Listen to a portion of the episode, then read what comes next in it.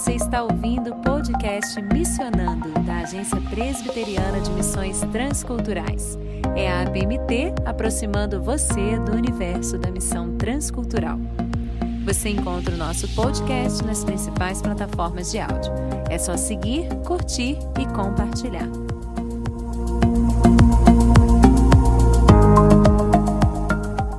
Olá, querido ouvinte do podcast Missionando. Eu sou Tabata Mori, jornalista missionária no Timor-Leste, aqui agora com você para mais um episódio da nossa série APMT 22 anos.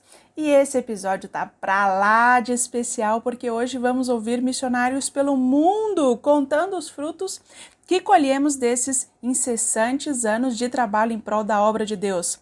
Quer aquecer seu coração com essa história cheia de bênçãos? Então vem para a colheita, que esse fruto é nosso. Conta as bênçãos, diz e quantas são, se é que podemos medir o resultado desse número de pessoas dedicadas ao trabalho missionário transcultural dentro e fora do Brasil e do número, talvez nem registrado, de pessoas abençoadas pelo nosso trabalho que estão aí em vários países do mundo.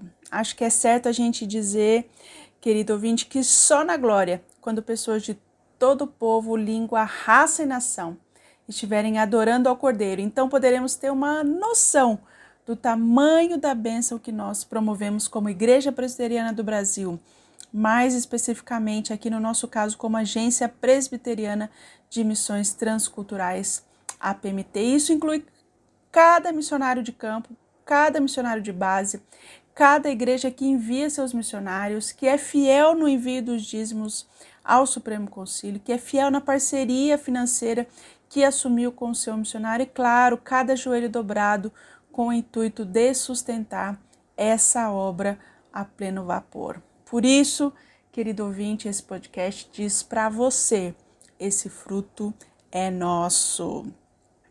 E como nós já falamos aqui na nossa série da APMT 22 anos, uma grande mudança da Junta de Missões Estrangeiras JME para a APMT foi que a agência assumiu o trabalho transcultural em território nacional.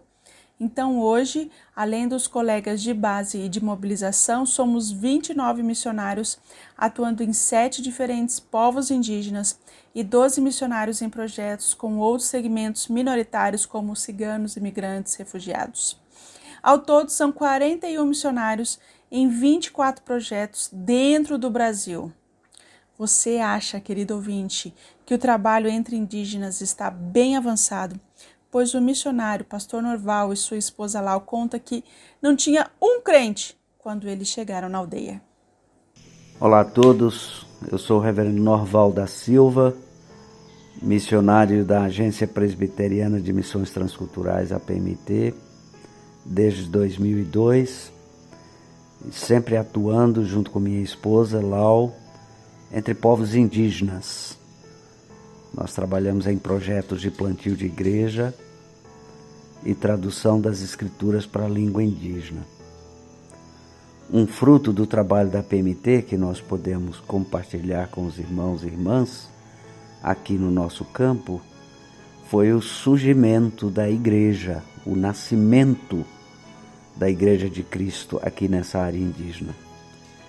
Quando nós chegamos aqui, não havia crentes.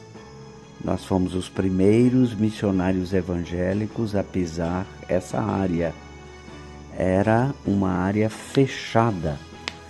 A FUNAI e o governo, de forma geral, não permitia o acesso de missionários evangélicos. E nós chegamos através da linguística e da educação, contribuímos com a comunidade e plantamos a igreja. Hoje nós temos pessoas batizadas, é, usando as escrituras na sua própria língua. Estamos quase terminando a tradução do Novo Testamento e agora estamos trabalhando na liderança, na formação da liderança da igreja. A ação da PMT tem sido uma bênção para o crescimento e a expansão do Evangelho entre povos indígenas. E nós podemos ver os frutos do trabalho sendo colhidos para a glória de Deus. Não se esqueça, querido ouvinte, esse fruto é nosso. E se você está ligado aqui na nossa série de aniversário, você também sabe que o primeiro campo pioneiro da JMEA-PMT foi o Paraguai. Tem um podcast exclusivo sobre essa história, acessa aqui na nossa playlist. E você também sabe que alguns missionários começam num campo e depois mudam para o outro. É o caso dos missionários Everton e Naira, que colhem fruto dobrado nesse podcast. Somos Naira e Everton, missionários da PMT desde o dia 19 de março de 1993. Estivemos pela JME trabalhando em Concepción, Paraguai onde destacamos a fundação do CEP, Centro Educacional Presbiteriano, apoio incondicional da JME, Junta de Missões Estrangeiras. Atualmente vivemos em Sevilha, Espanha, desde agosto de 2002.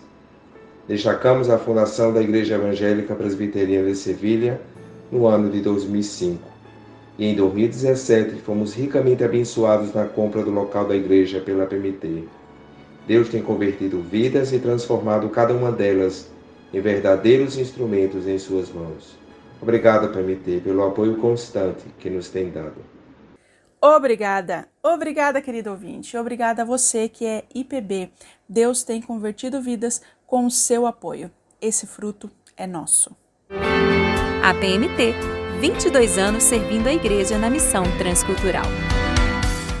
Querido ouvinte, a PMT está nos cinco continentes, em 11 países da América Latina, seis países da África, 10 países da Europa, nove países da Ásia e dois países da Oceania, num total de 42 países.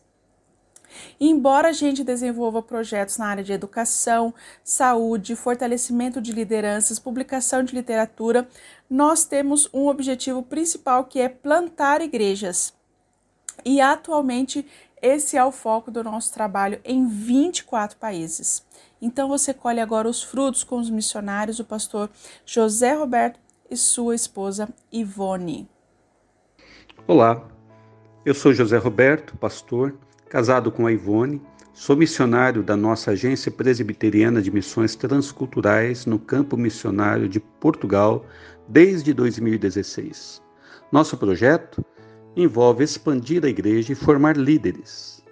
Fruto do trabalho que eu vivenciei na nossa APMT foi que, em 2016, tínhamos duas igrejas presbiterianas no norte do país. Hoje, somos, pela graça de Deus, seis trabalhos. O de Braga despontou firmemente, meus irmãos. No final do ano passado, 2021, foi com muita alegria e entusiasmo que estive a preparar diáconos e presbíteros com a finalidade de organizar a igreja neste ano de 2022.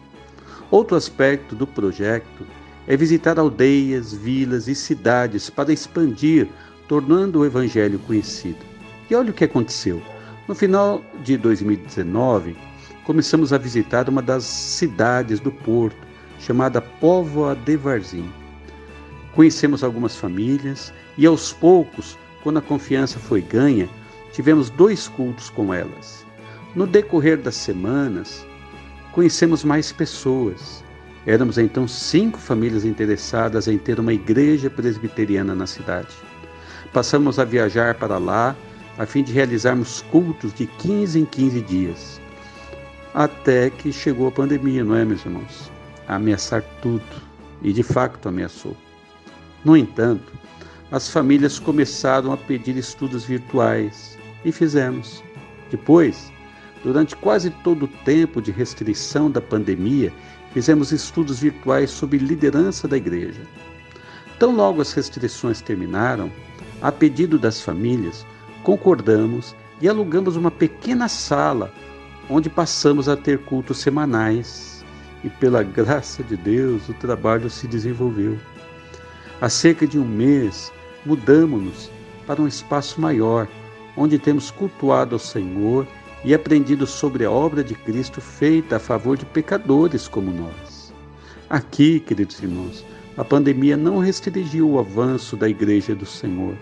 Muito pelo contrário, ela atiçou o seu avanço. Louvai a Deus conosco pela incipiente igreja na cidade de Povo de Varzim. Louvai a Deus conosco, querido ouvinte. Louvai a Deus também com a Tita e o pastor Davi, que trabalham em um outro continente, mas com o mesmo propósito. Olá, somos a Tita e o Davi, estamos na Ásia desde 2001. E juntos com a PMT, nosso propósito aqui é fortalecer e plantar igrejas reformadas, onde Cristo é o centro e a regra de fé, as Escrituras. Hoje, graças ao apoio da PMT, temos trabalhado dentro da nossa província para a formação do primeiro sínodo presbiteriano no país.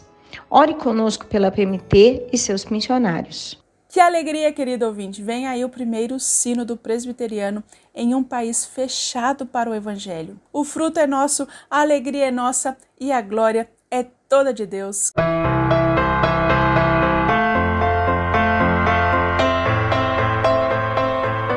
Milênio trouxe novos desafios para a obra missionária.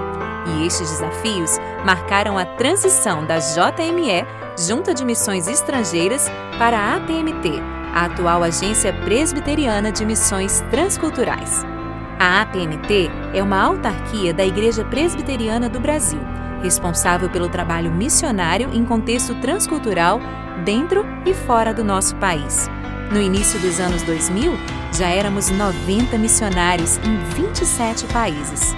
Hoje, 22 anos depois, somos mais de 270 missionários em 42 países.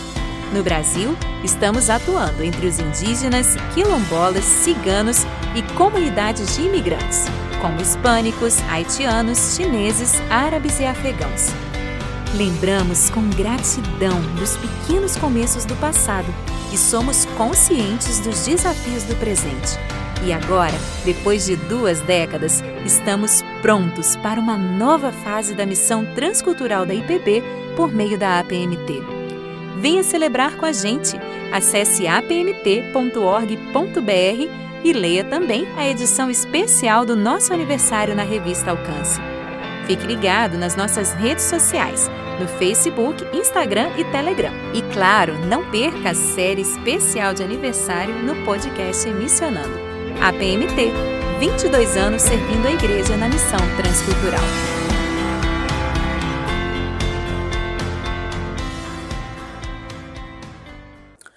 Ouvinte do Missionando, fica ligado nessa informação. Hoje nós somos 274 missionários, sendo 25 mulheres solteiras, 4 homens solteiros e 134 casais.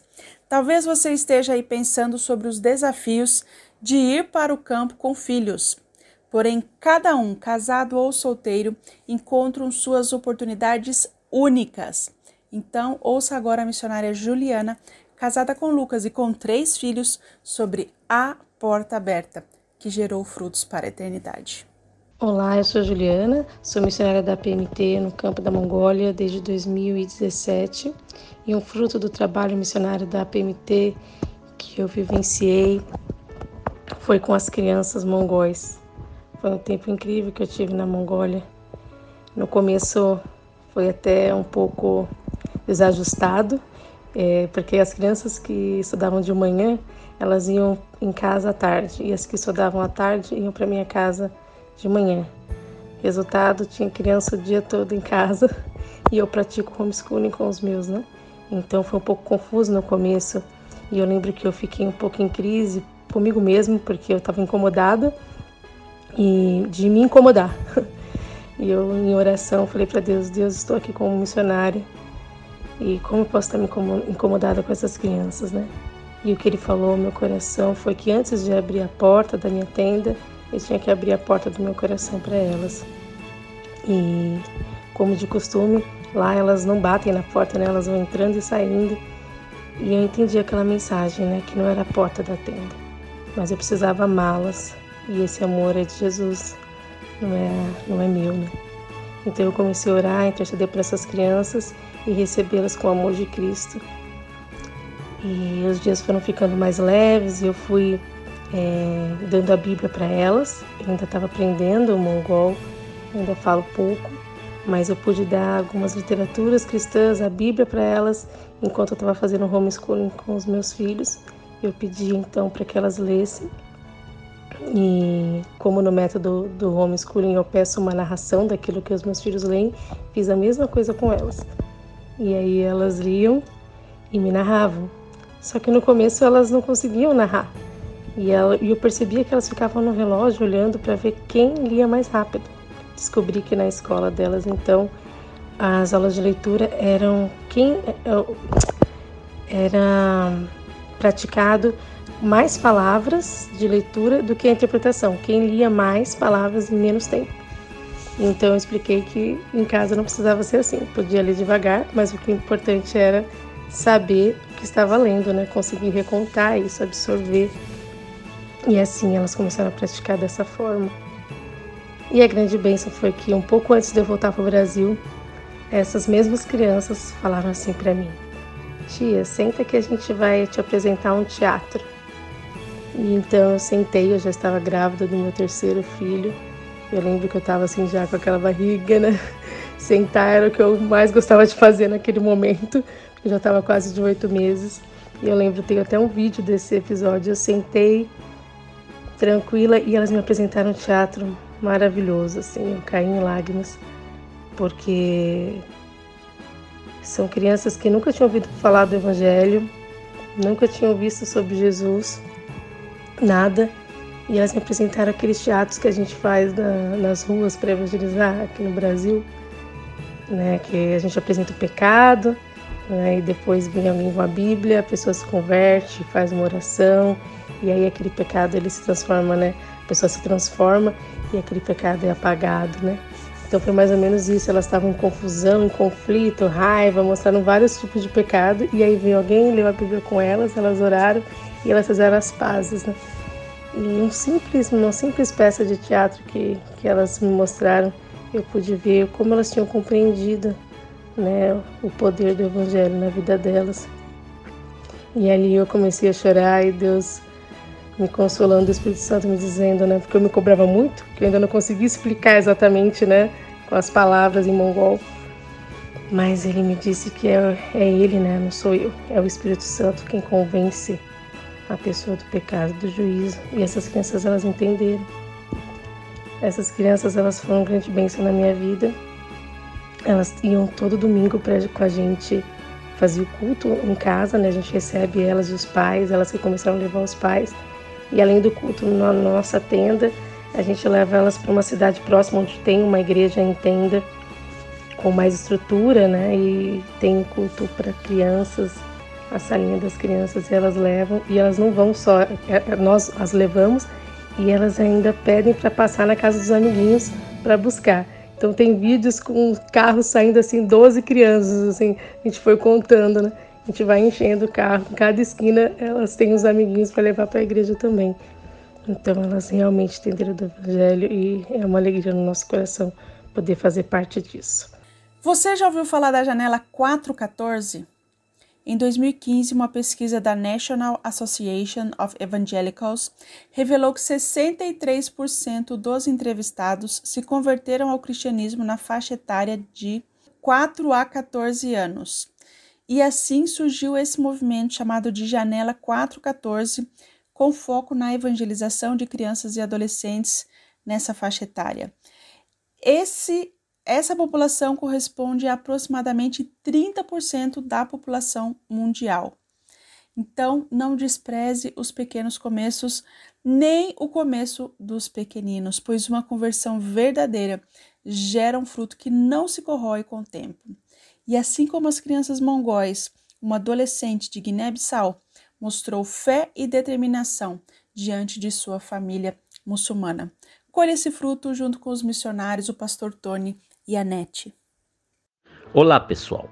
Aqui é o pastor Tony, missionário da APMT em Guiné-Bissau desde 2006, trabalhando com a tradução da Bíblia. Junto a este trabalho, nós temos uma escola onde verificamos a compreensão do texto traduzido com os adolescentes e os jovens. E como resposta deste trabalho, nós tivemos a conversão de um adolescente de 13 anos. Um dia ela chegou para mim e disse: Tony, eu gosto de Jesus. Isso significa eu quero seguir Jesus. Eu perguntei: Você tem certeza disso? Ela: Tenho. Compreendi, entendi quem é Jesus e quero seguir Jesus. Por se tratar de uma menina, chamei a Nete, sentamos com ela, oramos e explicamos para ela as implicações da sua decisão e ela entendeu e foi para casa. Mas ela já tinha decidido no coração romper com o islamismo. Não foi mais para a mesquita, não foi, não fez mais as suas orações durante o dia, rompeu completamente e a família percebeu isso, questionou ela no início ela se esquivou, não deu uma resposta direta, mas acabou logo dizendo que ela não era mais muçulmana e que agora seguia Jesus. Com isso bateram nela e depois ela correu para nossa casa chorando, oramos com ela e animamos o seu coração. Ela voltou para casa, a família a perseguiu constantemente, diariamente, porque ela tinha tomado essa decisão e aí questionou ela, tentou fazer com que ela mudasse de ideia e ela não mudou de ideia. Como ela aprendeu de Jesus na escola, tiraram ela da escola.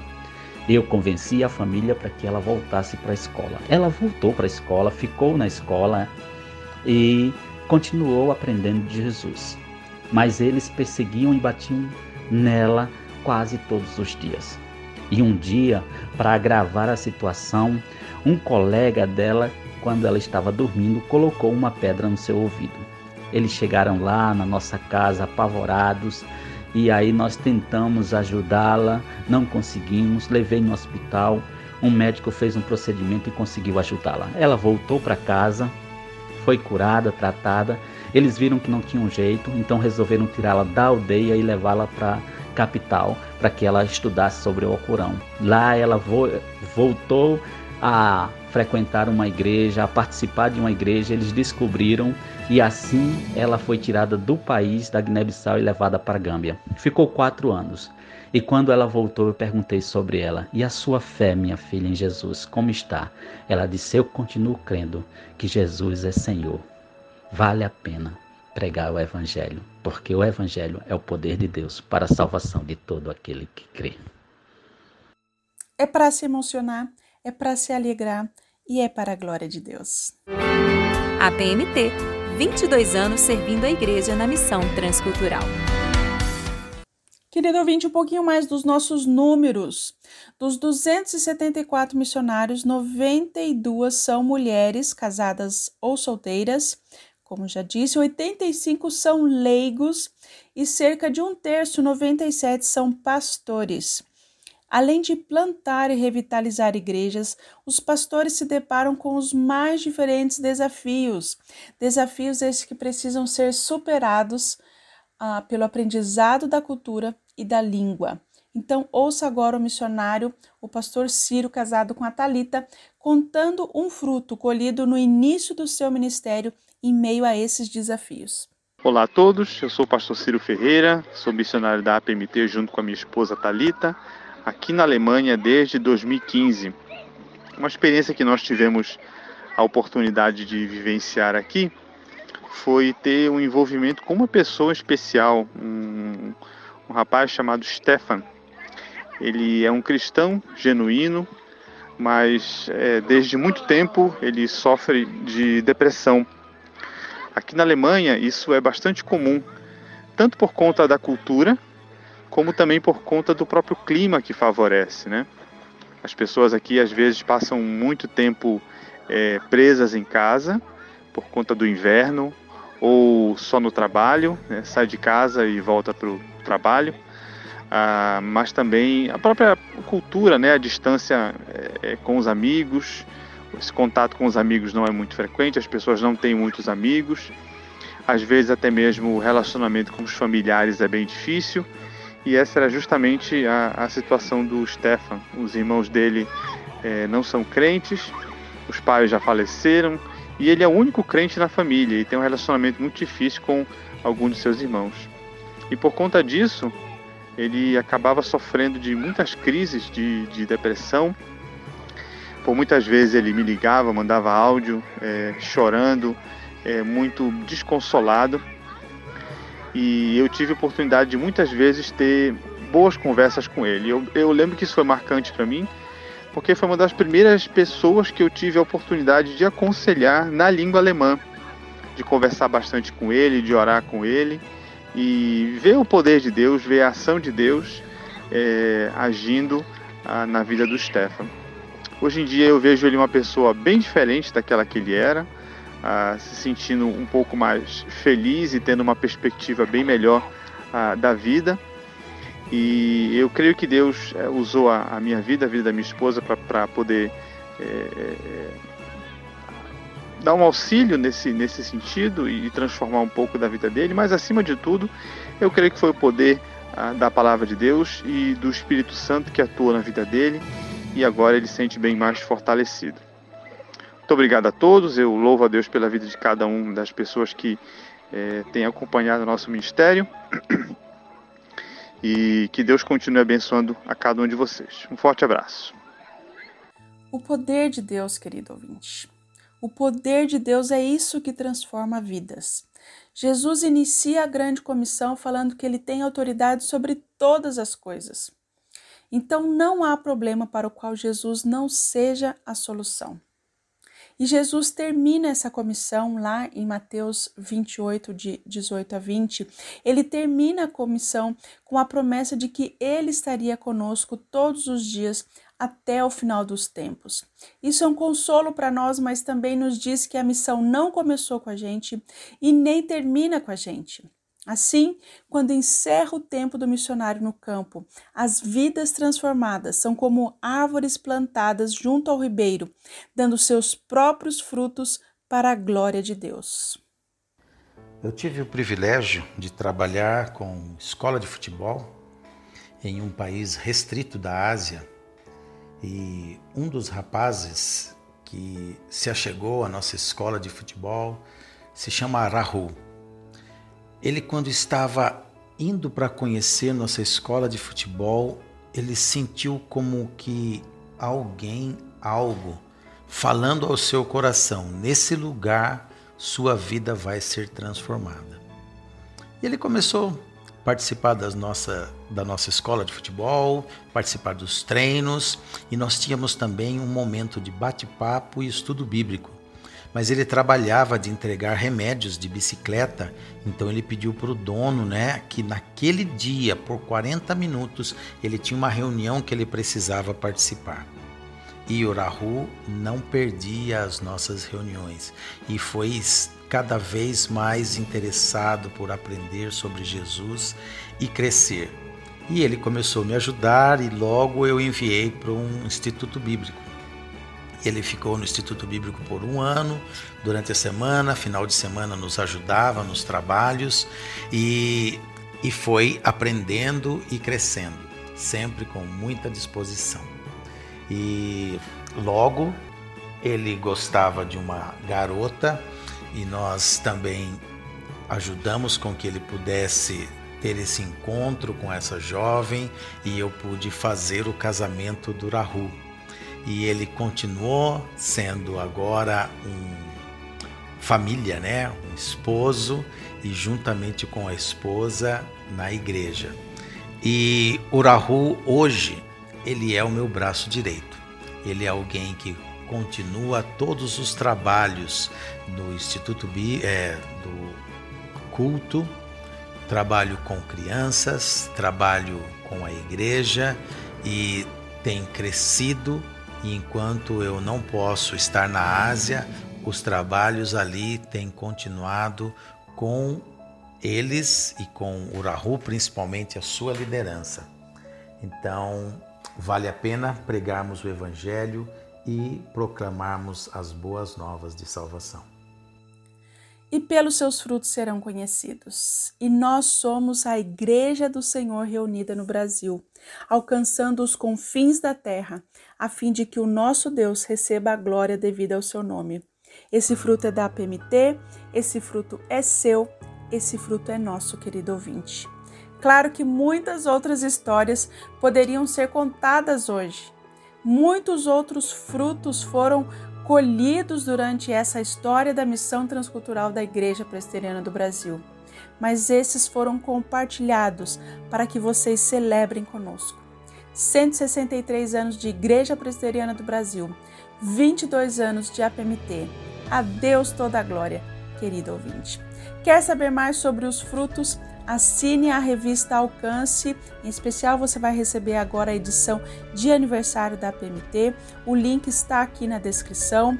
Entre para o nosso grupo no Telegram. Siga a PMT nas redes sociais. Fica de olho aqui na nossa playlist do podcast Missionando. Não perca nada, querido ouvinte. Eu sou Tawa Tamori, aqui agora com você. E este foi o podcast Missionando, uma produção da equipe de comunicação da APMT, sob coordenação de Isabela Silveira, produção e locução de Elisa Kian, Fernanda Varela, Raquel Henrique e Taba Tamori, edição de áudio de Patrícia de Oliveira Leite e técnico Kleber Macedo. Um grande abraço e até o próximo Missionando.